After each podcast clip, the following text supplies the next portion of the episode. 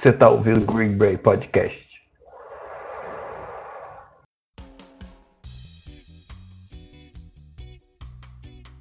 Fala galera, aqui é o Sawyer e o nosso corpo é feito para receber maconha. Fala galera, e se maconha causasse perda de memória?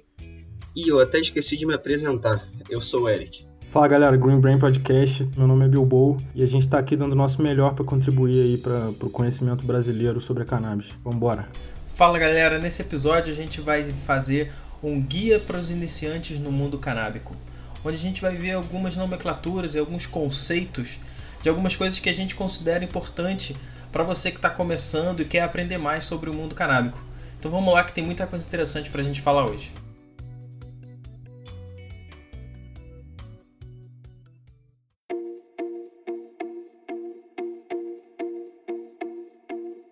Então, galera, para começar esse episódio, a gente acha que é muito importante primeiro a gente dizer o que, que a gente fuma da maconha, né? A gente precisa deixar claro que na, na, o que a gente chama de maconha, na verdade, não é a planta inteira da cannabis. A cannabis ela tem os galhos, né, as folhas e as raízes, como qualquer outra planta. E essas outras partes, por mais que nos outros episódios a gente já tenha visto que elas têm umas utilidades até medicinais mesmo, a gente sabe que hoje em dia toda a concentração dos compostos que a gente vai explicar aqui um por um hoje, que reúnem o que a gente realmente usa para ficar chapado, entre aspas, né? Isso tudo tá na flor da cannabis, que é lá que se concentra uma glândula que se chama tricoma. E, dentro, e essa concentração dos tricomas nessa flor da cannabis, e aí só para explicar, quem já viu uma flor pessoalmente ou pela internet, uma flor bonita, bem colhida mesmo de cannabis, você vai perceber que não parece muito uma flor. Mas isso é porque ela é, chama o que dá a gente é a formação que a gente chama de bud, né? São várias florzinhas pequenininhas que juntas elas juntam, elas fazem uma flor grande que a gente chama de bud e ela é toda coberta por essas glândulas que a gente chama de tricomas, então, galera, sobre os tricomas, vocês provavelmente devem conhecer eles com a famosa neve, né? Que fica ali, aquele bud nevado, cheio dos cristalzinhos em cima. E aquilo ali, cara, eles são chamados dos tricomas, que são uma estrutura que são importantíssimas para a planta e por inúmeras razões, né?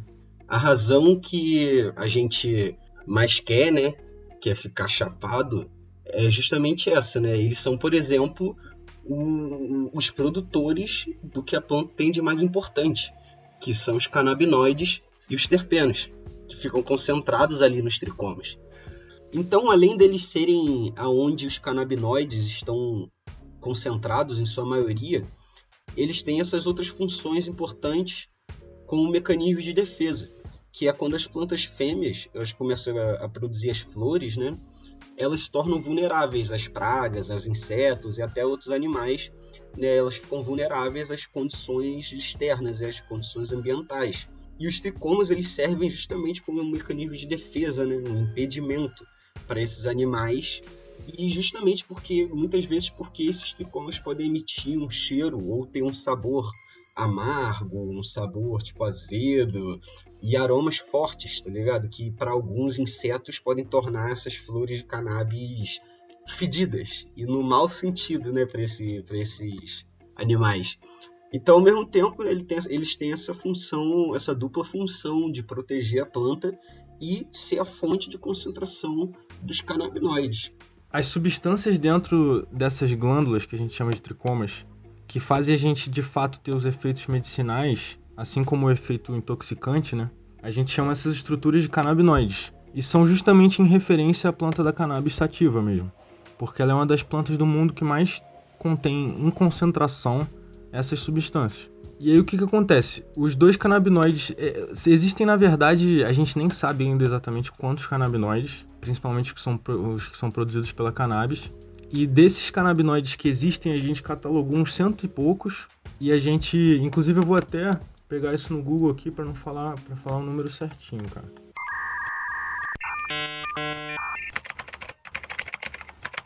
Então, existem 113 canabinoides que a gente, na verdade, conseguiu catalogar, né? Que tem na planta da cannabis, especificamente. E desses canabinoides, a gente dá alguma importância a uns 20 e poucos o resto a gente ainda sabe muito, muito pouco sobre eles. E os dois canabinoides mais importantes, sem dúvida, da planta são o THC e o CBD. Sendo que o THC, o delta 9 tetrahidrocannabinol, que vocês já devem ter ouvido falar com certeza, ele é justamente a, a substância que foi descoberta, na verdade foi isolada em 1963 por um bioquímico israelense chamado Rafael Mekulam. Desculpa aí se eu tô matando o seu nome, cara. Mas então, esse cara descobriu essa molécula e o Eric até, na verdade, foi ele que me contou essa história. Eu vou dar o prazer para ele de contar essa história de como que depois que ele isolou a molécula, ele fez questão de fazer um, um estudo anedótico com os próprios amigos, né? Em 1963, né, esse bioquímico Rafael Mecolan, ele conseguiu isolar esses dois compostos que são os mais importantes da cannabis, o CBD e o THC. E o jeito que ele fez isso foi justamente uma experiência com os próprios amigos e é uma história até engraçada, que foi o seguinte, ele fez uma social, né, chamou, convocou os parceiros para Soci lá em 1963, né, e ele fez, ele fez vários, vários bolinhos de chocolate, eu imagino, só que ele fez metade metade desses bolinhos de chocolate e, e metade desses bolinhos de chocolate com THC. E aí, qual foi o resultado, né? É mais do que óbvio. Metade da, da galera que comeu ficou tranquila e metade apresentou os sintomas clássicos de doidão, né? Olhos avermelhados, fome, euforia, risada e um ambiente muito melhor. e no fim de semana seguinte, né? Ele fez outra social, queria ter sido amigo desse cara nesse tempo, né? Pô, altas soci com teste teste de THC, né? Com o primeiro concentrado da história, é, que era THC é. puro, né, cara? O cara não deu, não era maconha, na verdade, né? Ele isolou a substância laboratorialmente, era THC puro, 100%. Negócio que hoje, pra você conseguir, você tem que ser rico e morar ou nos Estados Unidos, ou em Amsterdã, ou no Canadá. Mas aí, no fim de semana seguinte, ele fez a mesma experiência, fez os bolinhos lá, só que dessa vez ele fez metade com CBD e a outra metade sem nada, né? O bolinho normal e os, os convidados, né, os amigos dele, simplesmente relataram no máximo uma sensação de relaxamento, mas nada que fosse típico da cannabis, né, aquela alteração da realidade, o, a euforia toda. E foi a partir dessa história, né, dessa experiência que foi a primeira evidência né, é, científica do, do, do isolamento do, dos compostos da cannabis, né, do CBD e do THC. E aí, só para completar essa parte dos canabinoides, é, ele, lembrando, só para fixar para vocês, ele é uma das substâncias que se encontram nessa glandulinha que a gente chama dos cristais, né? Que dão na flor da cannabis, que é a glandulinha a gente chama de tricoma, é o cristal. E lá dentro que a gente acha o canabinoide, né? E aí o que que acontece? Esse, o THC e o CBD, a gente tem um sistema no nosso corpo chamado endocannabinoide. E é esse sistema que também, endocannabinoide, também acaba sendo, a nomenclatura veio da cannabis, porque é, é justamente nesse sistema que, a, que os canabinoides canabinoides se conectam dentro do nosso corpo, dentro do nosso cérebro, dentro do, de diversas partes do corpo. E tem dois receptores, CB1 e CB2, onde o CBD e o THC se conectam. E é ali que a mágica acontece, entendeu? E aí a gente tem outra substância chamada, chamada terpeno. Pô, o terpeno é muito irado. O terpeno é o que dá o cheiro e o gosto para a planta da cannabis. Então, por exemplo, todos os, todas as plantas e frutas têm terpeno nelas. E quando tem aquela maconha que tem aquele cheirinho e o gostinho de limão, é porque ela tem o terpeno do limão. E tem algumas plantas que tem mais de 100 perfis de terpeno diferentes. E elas também conseguem, trabalhando junto com os canabinoides, o THC e o CBD, com o efeito comitiva, ela tem um grande potencial medicinal, porque ela potencializa os efeitos do THC e do CBD.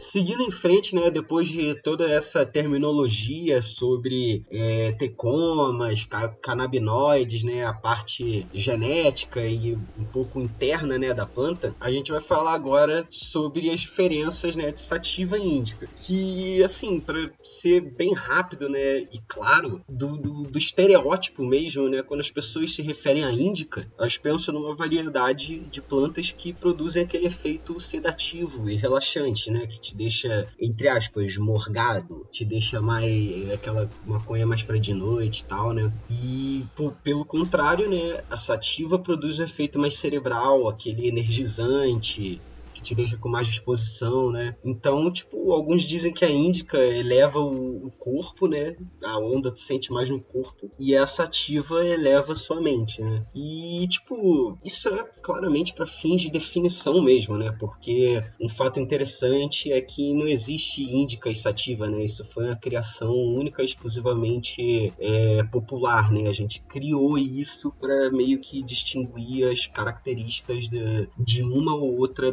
é, determinada genética, né? É só a sativa que é o, é o nome científico mesmo, né? Então o nome mesmo seria cannabis sativa. Exatamente, tudo no final é cannabis sativa, né? A, a gente chamar uma de índica sativa é justamente só por... São as subespécies, né? É, são, é, é justamente subespécie e porque, tipo, é, é marcante, né? Aquela maconha que te deixa mais, tipo, colado no sofá, né? Igual a Gorilla Glue, que a premissa dela tá no nome, né?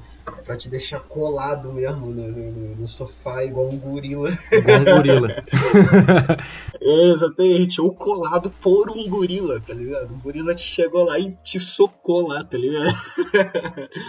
então, tipo, a cannabis sativa ela acaba sendo a espécie mais comum de cannabis, né? Inclusive aqui no Brasil, o nosso prensadão da massa aí, é, ele é um híbrido, né? Só que ele é muito mais puxado pra sativa. Isso muito por conta, né, do, do tipo de maconha que cresce nessa região tropical aqui, né? E existem diversas linhagens diferentes, né, de cannabis sativa. Algumas contendo teor alto de THC e outras contendo teor maior de CBD e vice-versa, né? Tem maconhas cannabis sativa, né, propriamente ditas, que tem um teor mínimo de THC. A Ruderalis eu vou falar agora, que é justamente é a espécie de maconha que foi renegada, né, porque as pessoas só falam de sativa e índica, mas a Ruderalis é tipo, porra, é a minha queridinha, mano. Eu gosto muito da Ruderalis. Ela foi ignorada durante tipo, para não dizer séculos, vou botar aí pelo menos décadas, porque hoje em dia a gente só ouve falar de Ruderalis, né, graças ao, aos esforços de diversos breeders espalhados pelo mundo, né, e quando eu digo breeders, eu quero dizer pessoas que se dispuseram, né, de seus tempos para praticarem inúmeras cruzas entre genéticas, né, o breeder é o famoso é, cozinheiro ali da cannabis, tá ligado? O cara, porra, o cara vai, é o cientista ali, ele vai pegar ele vai cruzar uma espécie com a outra e produzir uma nova cepa de, de, de cannabis, que é uma mistura das duas genéticas anteriores. É, para quem entende um pouco de genética, é, é, na verdade o breeder é o cara que faz o mesmo papel do Mendel, que é tipo considerado o pai da genética. Foi o cara que ficou tipo uns nove anos cruzando ervilhas, né? E aí ele via que tinha a ervilha rugosa e a ervilha lisa, e que ele cruzava e saía né, na prole, algumas saíam rugosas, outras saíam lisas. É, o, cara, o breeder ele brinca de Mendel. Ele brinca de Mendel, é. Ele vai. E geralmente demora esse tempo mesmo, 10 anos, 20 anos, porque o que o cara faz é justamente ir cruzando, ele cruza o que a gente chama de F1, que é a primeira mãe e o primeiro pai, são uma macho e uma fêmea. Aí ele cruza, aí dá a prole, ele seleciona a que tá melhor, aí ele cruza com a outra que tá melhor, ele vai fazendo isso, isso, isso, até ele achar um fenótipo estabilizado, que é um, uma aparência estabilizada, e daí ele começa a, a fazer F1 só dessa mãe. Continuando aqui com, com a história da Ruderalis, foi com os esforços de diversos breeders, né, ao longo do tempo, que hoje em dia a gente tem, por exemplo, exemplo, as famosas sementes de cannabis automática, né? E por que que chamam de automática, né? E isso vem justamente da característica dessa Ruderalis. O que acontece? A Ruderalis, ela foi a cannabis que é tida como cannabis selvagem, né? ela cresceu em ambientes muito, muito hostis, tipo a Sibéria e as montanhas Hindu-Kush. Sim, mano. O Hindu Kush, a strain veio justamente do nome da montanha. Então, elas cresceram nesses ambientes extremos, elas tiveram que se adaptar a esses ambientes extremos. E elas tinham essa aparência mais selvagem, né? aquele arbustão. Além disso, elas tinham um teor de THC muito baixo, um teor de THC um pouco maior que o de. um teor de CBD, perdão, um pouco maior que o de THC só que não suficiente quanto uma cepa de cannabis normal, né? Então também foi descartada para qualquer uso medicinal e ela não produzia é, tanta fibra quanto o hemp, que é o cânhamo. Então ela foi descartada, né? Só que ela, por conta dessa, dessa adaptação selvagem que ela teve, ela acabou adquirindo essa característica única, que é justamente começar a dar fruto conforme o tempo e não conforme a quantidade de luz que é atribuída a ela, como as plantas normais, né? É, ou seja, o automática vem justamente daí. Ela floresce automaticamente. E essa é a característica que fez os breeders se interessarem tanto na Ruderalis ao longo do tempo, ao ponto de passarem anos tentando estabilizar uma genética que tem essa floração automática, né, em tempo menor e que ao mesmo tempo produza um nível decente de THC e CBD. E para vocês terem ideia do quanto isso é recente, a gente está vivendo essa febre hoje em dia, cara. E, e, isso é muito maneiro, que a gente tá meio que pegou um momento histórico, cara. As automáticas são um negócio, tipo, real, que muita gente. Finalmente tá estabilizado. É, né? exatamente, né? que muita gente tá, tipo, é, tendo acesso e chapando de verdade de uma cannabis que tenha ruderalis ali na genética, sacou? O hemp, ou cânhamo em português, foi a espécie da cannabis mais usada ao longo da história da humanidade. Porque olha que planta que, além de produzir uma flor,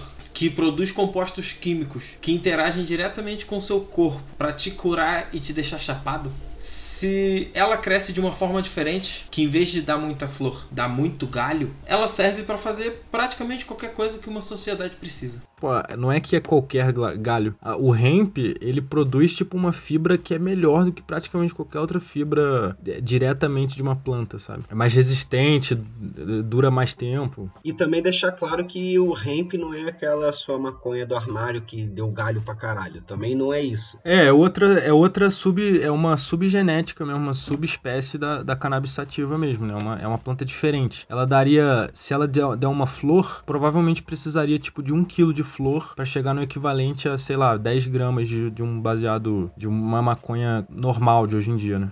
É, exatamente. O hemp também ele é caracterizado pela baixíssima, tipo quase nula quantidade de THC ou CBD presente, né, de canabinoides presente. Uh, hoje em dia, para vocês terem noção, para ser classificado como hemp no comércio internacional, né, uma, uma planta de hemp precisa ter menos do que 0,3% de THC. Então, é um nível de THC, assim, que, por exemplo, o alface tem, tá ligado? Então, é um, é um nível de THC quase nulo, que é justamente, que é justamente o que faz o, o, o hemp ter essa, essa categoria de subgenética, né? Por justamente produzir essas fibras é, esse, esse, material fibroso muito maior, né? De alguma, de alguma forma a planta deu um jeito de focar suas energias na produção de fibras monstruosas e muito versáteis e focar pouquíssimo no, no, na produção de canabinoides.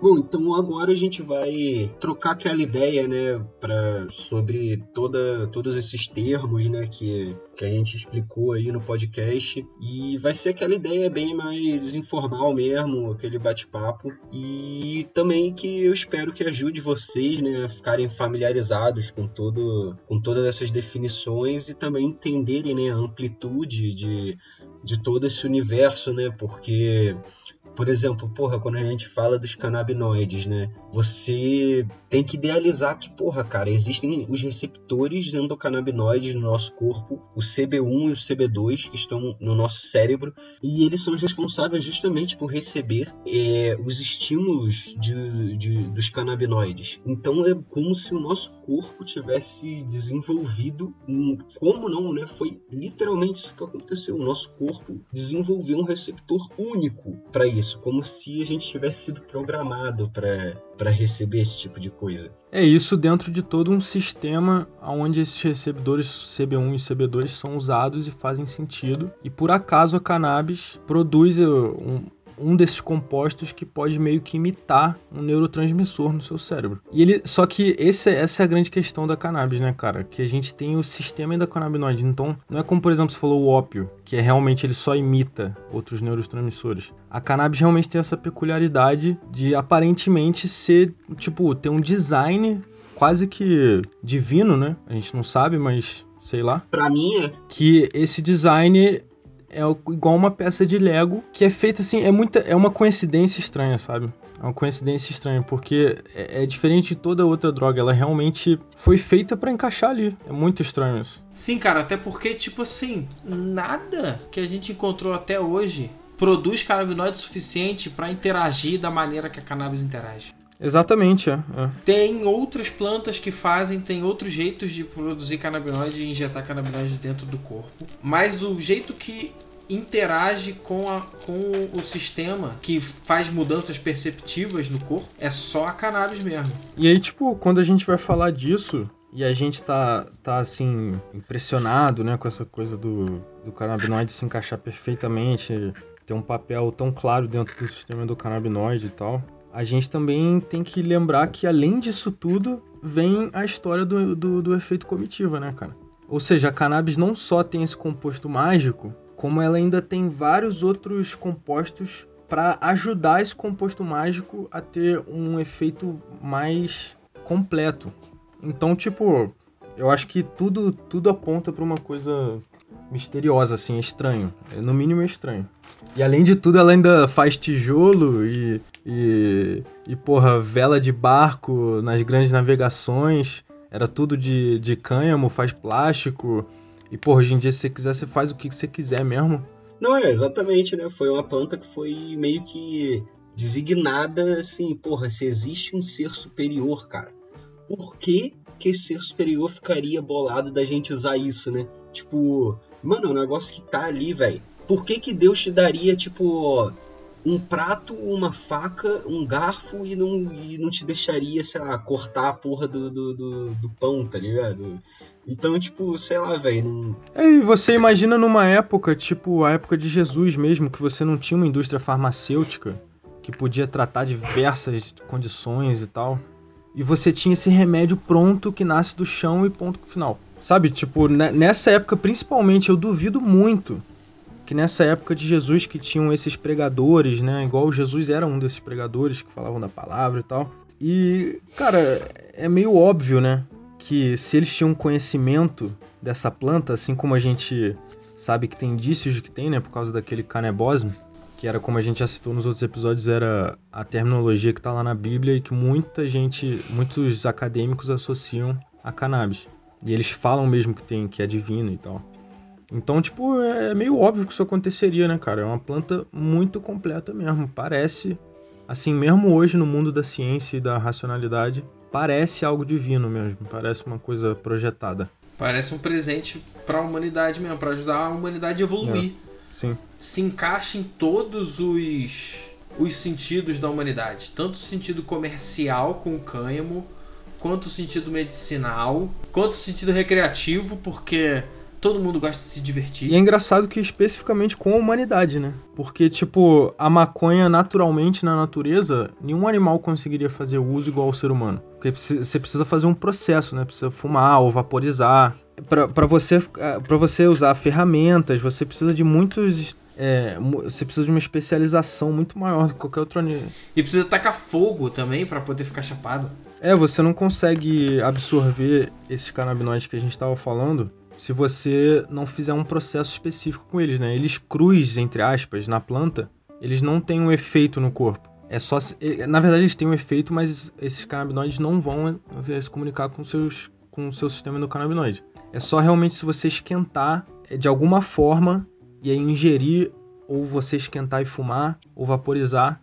É, você desencadeia uma série de, de processos químicos, né? Por exemplo, existe o THCA, que simplesmente é a molécula do THC adormecido. Exato. É o que tá nela crua, né? Como eu tava falando. Se você pegar da planta, ela tá nessa forma, então você pode comer, pode fazer o que quiser. O THCA ele é um canabinoide totalmente diferente né? Aliás, totalmente diferente, não, né? Mas é um, é um canabinoide totalmente distinto do THC, porque o THC ele é a forma ativada do THCA, é a forma que já contém o princípio ativo ali, que é o que vai te dar a brisa. A mesma coisa o CBD, que agora eu não estou me recordando qual é essa, entre aspas, nessa né, contrapartícula, né, que é ela não ativada, mas existe esse, esse método de de ativação de, de, dos canabinoides. Então, tipo, não vá achando que você comer um prensado, pegar e comer uma flor, vai te deixar chapadão, tá ligado? E não vai achando que é só tacar maconha no feijão que você vai fazer um edible. Porra, não, não, não é assim. Você, por exemplo, para fazer edible, você tem todo o processo chamado descarboxilização, Explicando que edible são os comestíveis, né, de maconha. Vamos explicar isso, explicar como faz edible no especial de edible. Com que a gente certeza. dá várias Pô, mas eu não faço com ideia certeza. de como faz Edible. Porra, eu tenho. Eu sei pra caralho, mano. O ponto do podcast é a gente aprender coisa e transmitir. Eu, por acaso, sei bastante mesmo. mano. É muito incrível você pensar como que, que esses canabinoides, né, eles interagem de maneiras diferentes com todo o seu corpo, devido ao, aos estímulos que são absorvidos pelo seu sistema endocannabinoide, né, que é o seu que são seus receptores CB1 e CB2 no seu cérebro. E porra, cara, é, a questão dos terpenos também é outro negócio que eu fico muito muito chateado que existe muita gente hoje em dia que não, não, entende a importância do terpeno e que sequer sabe da existência dele. As pessoas acham que, porra, os maconheiros falam de terpeno, então é um negócio que só tem na maconha. Como o Sawyer falou, os terpenos eles estão, tipo, everywhere. Qualquer fruta, qualquer coisa que você sente aquele gostinho característico daquela coisa, o cheiro característico daquela coisa, aquilo é tudo terpeno, terpenoide. Posto, né? É a mesma coisa, aquilo é tudo flavonoide. Então, a maconha, ela, por exemplo, ela pode, num só bud, ela pode ter um perfil de terpenos de mais de, tipo, 80, 90, 100 terpenos, na mesma concentrados na mesma, na mesma flor ali. E o jeito que, que, que isso interage no seu organismo, por exemplo, existem é, aquelas terapias aromáticas, né, a aromaterapia, que, porra, o uso é exclusivamente de terpenos. É, são os óleos essenciais que eles chamam. né? Exatamente, o- os óleos Inclusive tem uma série da Netflix, Indústria da Cura, que o primeiro episódio é exatamente sobre essa indústria aí. Exatamente, o- os óleos essenciais eles são puramente terpenos e, e isso já tem uma importância para a humanidade que data já de mais de 3.500 a.C. Então, tipo, o terpeno não é algo exclusivo da maconha, é algo que é tipo nem você não precisa ser maconheiro assim para entender a, importância e dar aquele valor de tipo do aprendizado mesmo de porra terpena, velho, que que da hora, então é por isso que é gostoso comer uma uva, tá ligado? Por isso que é gostoso comer um limão, uma banana. E, na verdade é usado excessivamente na indústria, né? Exatamente, Tipo, exatamente. por exemplo, batata é uma. Eu não vou nem falar a marca, né? Mas. A que se foda, aquelas batatas Ruffles, essas leis, todas essas. Esse tipo de indústria usa muito esse tipo de, de, de, de molécula. Não, qualquer coisa pra fazer suco, pra Exato. fazer refrigerante. Até tangue, né? Provavelmente. É, a porra toda, essa porra Então, toda. tipo, o negócio também dos terpenos, né, é, se encaixa muito com o efeito comitiva, né, que os terpenos também têm o potencial de, de proporcionar o efeito comitiva, né. Então, os seus receptores CB1 e CB2, eles interpretam também o- os terpenos, né, junto com o sistema endocannabinoide, é, os terpenos extraídos da planta da cannabis, né. Na verdade, eles não interagem diretamente nos, nesses receptores CB1 e CB2, né? Por isso que, na verdade, os estudos são muito escassos e é bem debatida essa coisa do efeito comitiva e a gente só sabe que é fato por causa dos relatos dos pacientes mesmo e dos usuários, né? Como você quiser chamar. Então, a, a forma como essas outras estruturas, né?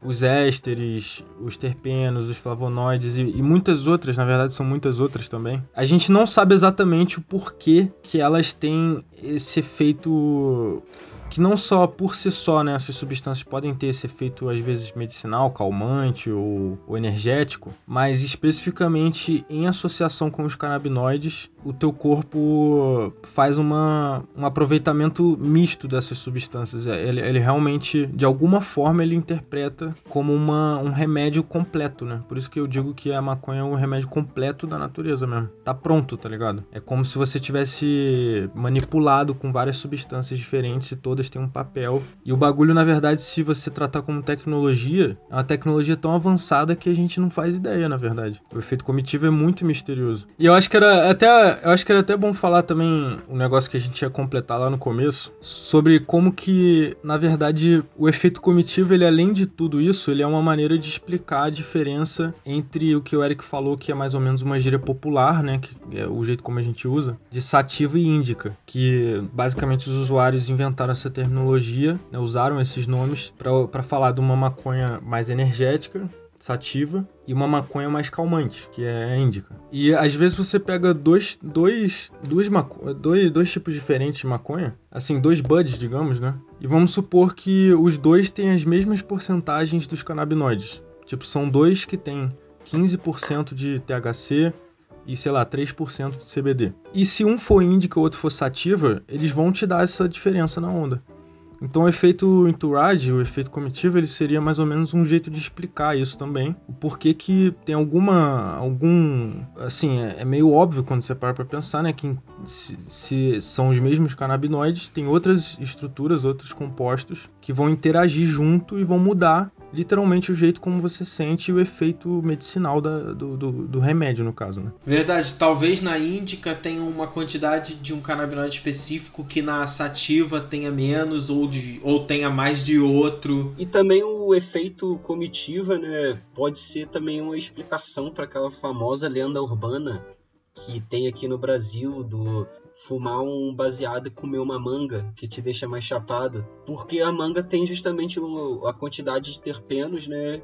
De, de Mirceno, se eu não me engano, é o Mirceno ou é o Limoneno? Mirceno, Limoneno é Não, mas o, limão. o Limoneno tem, por exemplo, em maçã, tá ligado? Sério? Sim. Que maneiro. É, e por isso que eles também é como se fosse, digamos que, cores, né? Se você misturar eles, eles podem criar um novo aroma. Maneiro. Então, algum aroma se sobressai Tipo igual cores, realmente igual cor mesmo. É, é tipo isso mesmo. É, de certa forma. E, e tipo, é, é, pode ser explicação para essa lenda urbana, porque por você fumar um baseado, né, e ter ativado o seu sistema canabinoide, o seu, os seus receptores CB1 e CB2, e logo depois você ter ingerido uma quantidade considerável de terpenos, né, é, isso pode ter alguma certa alteração na, na, na, sua onda, né, no jeito que o seu corpo é, absorve esse, esses compostos. Então, tipo, pode ser uma explicação também. E, e, aliás, né, isso faz com que isso não,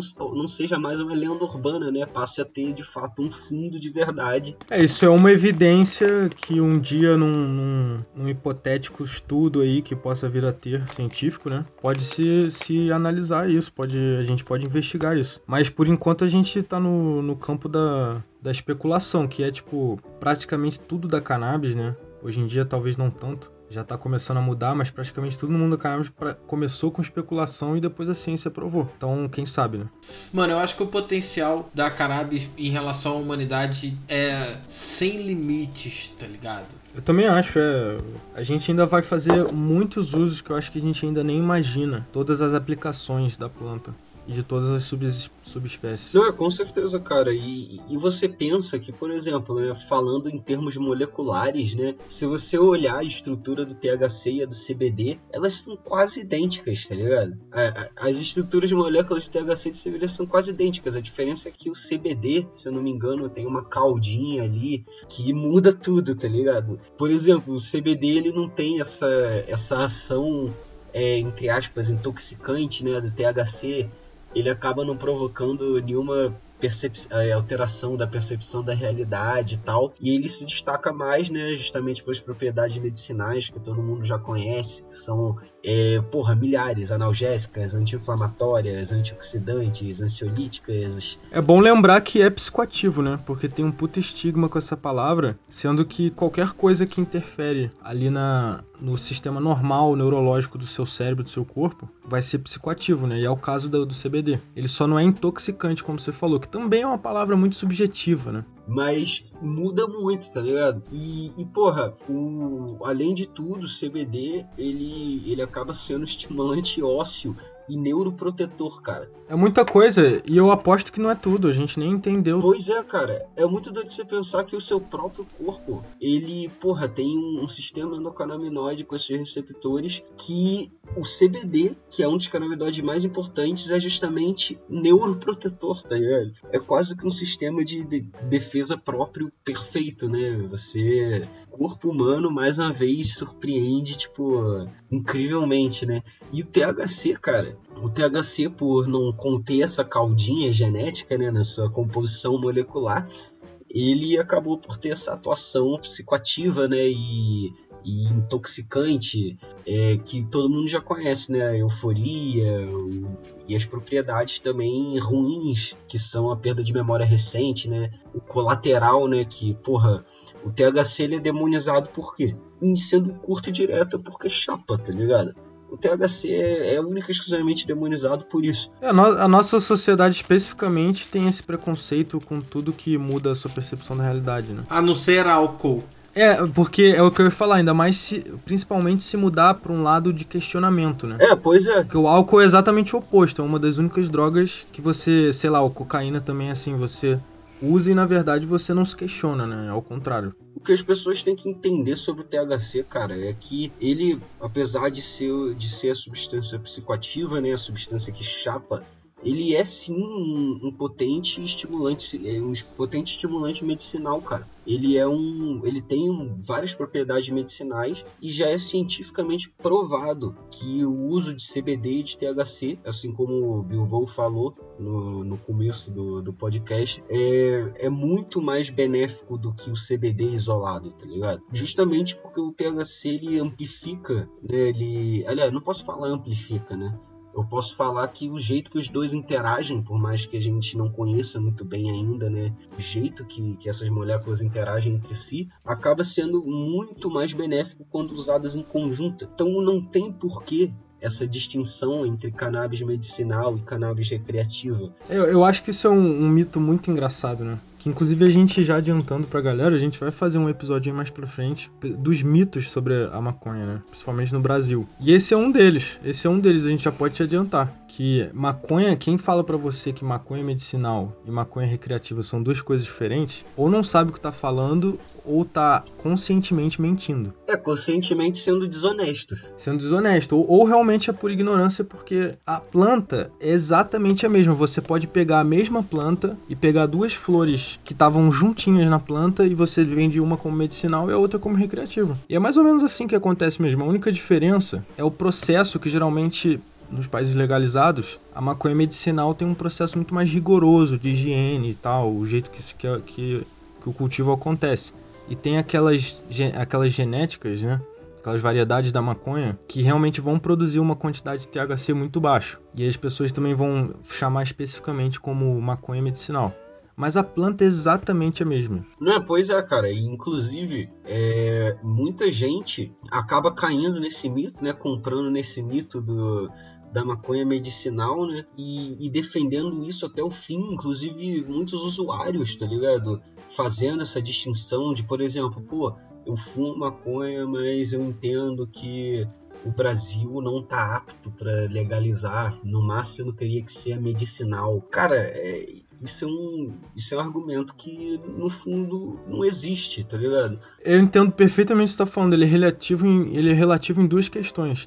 A primeira é que não existe essa diferença entre maconha medicinal e maconha recreativa. E a segunda é como é que você vai dizer como é que você é apto para ser um paciente ou não. Que, que maconha medicinal é essa e para que paciente que você tá falando? Porque a maconha pode tratar dor de cabeça. Então, porra, qualquer pessoa pode ser me paciente medicinal. Então não, não existe isso, sabe? Ah, não, vai liberar só maconha medicinal. Cara, você fumar um com os amigos e relaxar é medicinal, porra. Exato, cara. Isso aí é um negócio que vai até no... no no fundo filosófico da parada, que é justamente o fato de, tipo, porra, as pessoas quererem controlar a vida dos outros de acordo com a sua percepção da realidade, com a sua conduta moral e querer demonizar aquilo que elas não necessariamente concordam, tá ligado? É esse medo inconsciente da parada mudar a consciência. É, é, tipo, ah não, agora a pessoa tá vendo a realidade diferente de mim. E talvez ela esteja questionando. Eu acho que é um medo inconsciente mesmo, né? No, no fim. É de tipo, cara, agora eles vão, vão questionar o sistema, como é que a gente vai fazer? Eu acho que vai sempre para esse lado inconsciente, assim, porque se você for ver a raiz, como a gente estava falando já, que a grande raiz da proibição foi o cristianismo lá atrás, na Idade Média, começando a demonizar esse, e, e implantando esse medo mesmo, né, da alteração da consciência e, da, e da, de usar essas drogas que vão te deixar fora do, do talvez da percepção comum da realidade. Exatamente porque na época, pro cristianismo era muito ruim o pessoal tá questionando o que que tava acontecendo. Era perigoso, né? Porque tava tudo uma merda.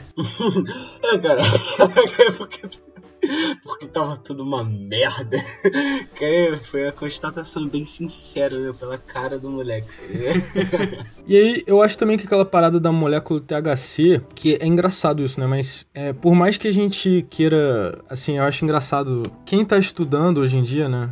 e tá tentando se informar sobre o mundo da maconha e tal, acaba caindo nessa cilada, eu, eu acho que até posso chamar como cilada, de querer diminuir a importância do THC para dizer que, olha, não é só essa molécula que chapa que é boa na planta, então vamos falar das outras e tal. Mas na verdade a molécula mágica mesmo é o THC, né? Porque como eu disse, o CBD também é psicoativo. A diferença é que ele não estimula suficientemente o, o, o, o aqueles receptores, o CB1 e o CB2, para dar um efeito que a gente considera como intoxicante. E que na verdade, eu acho que essa palavra também é meio pejorativa, porque não, não é, você não tá intoxicado, né? Talvez no sentido de que você pode chamar como uma toxina, não sei. Mas, mas na verdade verdade você tá. É, é alteração da consciência. Eu gosto mais dessa, dessa descrição. Eu também gosto mais dessa descrição porque eu não sei se pode ser considerado intoxicado pelo seguinte motivo. O que, que a cannabis faz no corpo? Ela interage com o sistema endocannabinoide. E o que, que o sistema endocannabinoide faz no corpo? Ele simplesmente organiza a comunicação entre células. Se uma célula está mandando informação de mais para outra ou informação de menos, ele conserta essa informação para a quantidade correta. Então, basicamente, quando você fuma maconha, o seu corpo está entrando num equilíbrio celular. Pô, esse jeito de, de interpretar o sistema endocannabinoide é interessante, cara. Tem até uma um nome, como é que é o nome daquela parada? Homeostase. É o sistema de equilíbrio, né? Isso, exatamente. O sistema endocannabinoide busca eu isso. Eu fiz tá bioquímica, tá então eu pelo menos deveria saber essas porra, tá ligado? Porra, mas eu acho isso muito interessante, moleque. Porque, tipo assim, ele bota o corpo em equilíbrio. Bota as células, todas as células do corpo em equilíbrio. Porque esse sistema tem por todo o corpo. Mas ele não é o único responsável. Acredito que não, cara. Mas ele, ele tem esse papel também. É trabalho dele, é responsabilidade dele, tá ligado? Pode crer. Vou fazer bioquímica 2, vou encher o saco do professor. Como? Sistema endocannabinoide é foda, porra.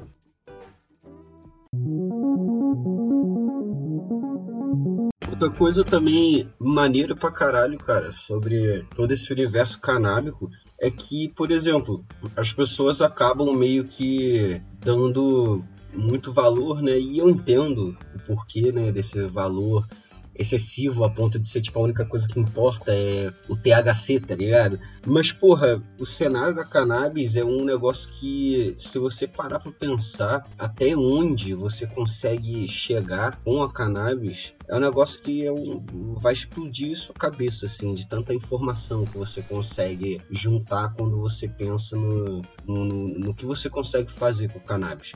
Por exemplo, cara, o cânhamo, velho. Imagina você um jovenzinho de 18 anos que acabou de entrar na faculdade de agronomia, tá ligado? E aí você começa a fumar um na faculdade e você descobre cânhamo, na qual tem diversas aplicações, tipo, comerciais e o caralho todo e você pode literalmente ganhar rios de dinheiro e ajudando a salvar o mundo, né? Porque é biodegradável e com certeza de muito maior qualidade do que diversos materiais que a gente tem hoje. Então, cara, é muito maneiro pensar, tipo, no cara da Califórnia plantando a maconha lá pros grandes dispensários. Mas, porra, se tu tem um sonho assim de pegar e e ter contato com esse mercado, né, trabalhar com isso um dia, cara, não necessariamente você precisa ter contato com a planta, tipo, crescer ela no teu quintal e revender assim para dispensários ou caralho. A indústria da cannabis ela é muito maior do que as pessoas imaginam. Porque quando as pessoas pensam, pô, indústria da cannabis é o quê? Vão abrir vários barzinhos que vai vender maconha. Porra, mano, não é, não é só isso que pode acontecer com, com uma eventual legalização, cara. São diversos setores que começam a ser beneficiados e afetados positivamente pelo, pelo universo canábico, tanto pelo hemp quanto pela, pelas propriedades medicinais de óleos de CBD, de THC, tanto recreativo, tá ligado? Então, mano, os reflexos disso na sociedade e a forma que você pode contribuir com, com todo esse movimento, né? E se você realmente tem esse desejo de tipo, mano, quero eu enxergo o potencial da maconha e eu realmente quero entrar nisso, tá ligado? Ter essa visão ampla, né, do, do ter esse escopo do que de fato é a maconha, né, por cima de todo, todo o THC e CBD, né, que é o que infelizmente o debate acaba se voltando mais, né, que é tipo, ah, proíbe THC, legaliza CBD, É, e por cima do preconceito também, né, cara?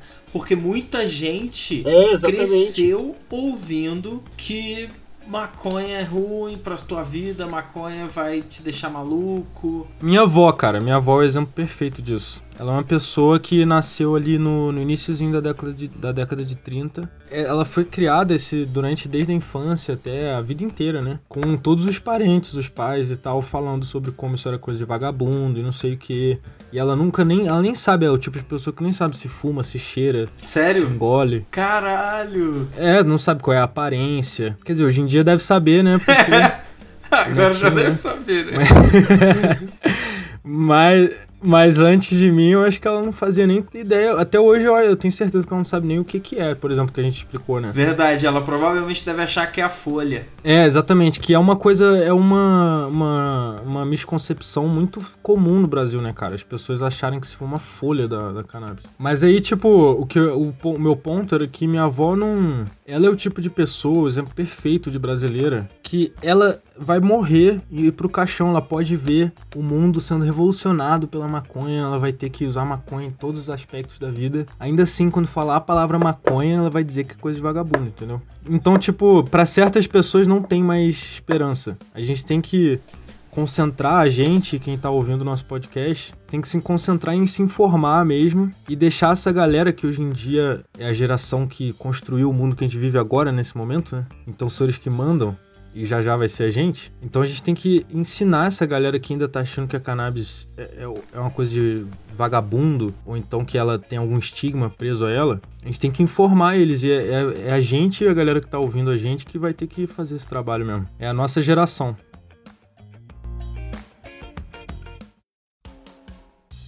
Primeiramente, galera, eu queria agradecer a todo mundo que ouviu o podcast até aqui. E queria também pedir para você seguir nas redes sociais no Instagram, greenbrain.br e no Twitter, greenbrain420. E se você quiser fazer algum feedback, dar sugestão de tema ou corrigir alguma coisa que a gente falou de errado, envia para o e-mail greenbrainpodcast.gmail.com. Aí a gente no próximo episódio lê, fala seu nome se você quiser. E não se esquece de compartilhar o podcast com todo mundo que você conhece. E tamo junto.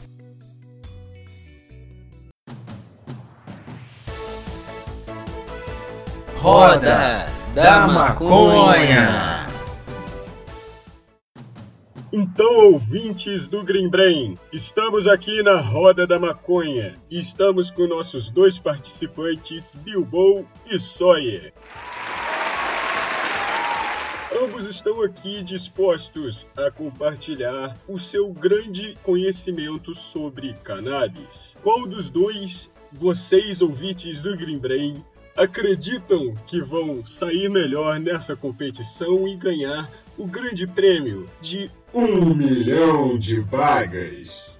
A dinâmica, meus caros ouvintes, vai ser muito simples. Cada participante terá um botão à sua disposição para apertar quando eu realizar a pergunta. E, se eles souberem responder, eles, o mais rápido possível, terão que apertar esse botão. Qualquer maconheiro entende, não é? Então vamos para a primeira pergunta. O que são canabinoides? Tempo. Os canabinoides é o que deixa a gente chapado que cura o ser humano de qualquer doença. Vamos para a segunda pergunta. O que são terpenos? Terpenos são moléculas que estão dentro do, do- das glândulas dentro do- da flor da cannabis. Moléculas de cheiro, de cheiro! Vamos para a terceira pergunta da noite. Qual é a diferença entre CBD e THC? Caralho, deu branco. Então, Sawyer, já que você está com capacidade cognitiva reduzida, você vai ter acesso a uma ligação.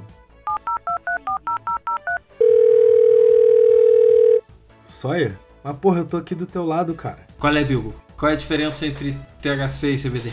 Sério mesmo que tu quer essa resposta? THC e CBD são duas moléculas que estão dentro dos, dos tricomas e a THC é o que tem um efeito psicotrópico, mas ele tam- o CBD também é psicoativo e são os dois canabinoides.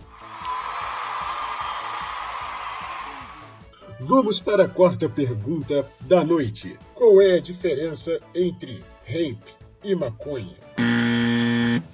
O hemp ele produz muito, muita fibra e a maconha te deixa chapadão. E agora, a última pergunta da noite, valendo um milhão de bagas. Qual é a diferença entre sativa e índica? Sativa, sativa é pra fumar indo pro trabalho e não ser demitido e pra, a indica é pra tu fumar e, e, e não assistir o filme que você queria assistir. Após uma análise muito minuciosa de cada resposta dada pelos participantes, eu concluí que o grande merecedor é ninguém mais, ninguém menos do que o grande merecedor, eu, o próprio host. Um grande abraço. Poxa, eu queria um milhão de baga.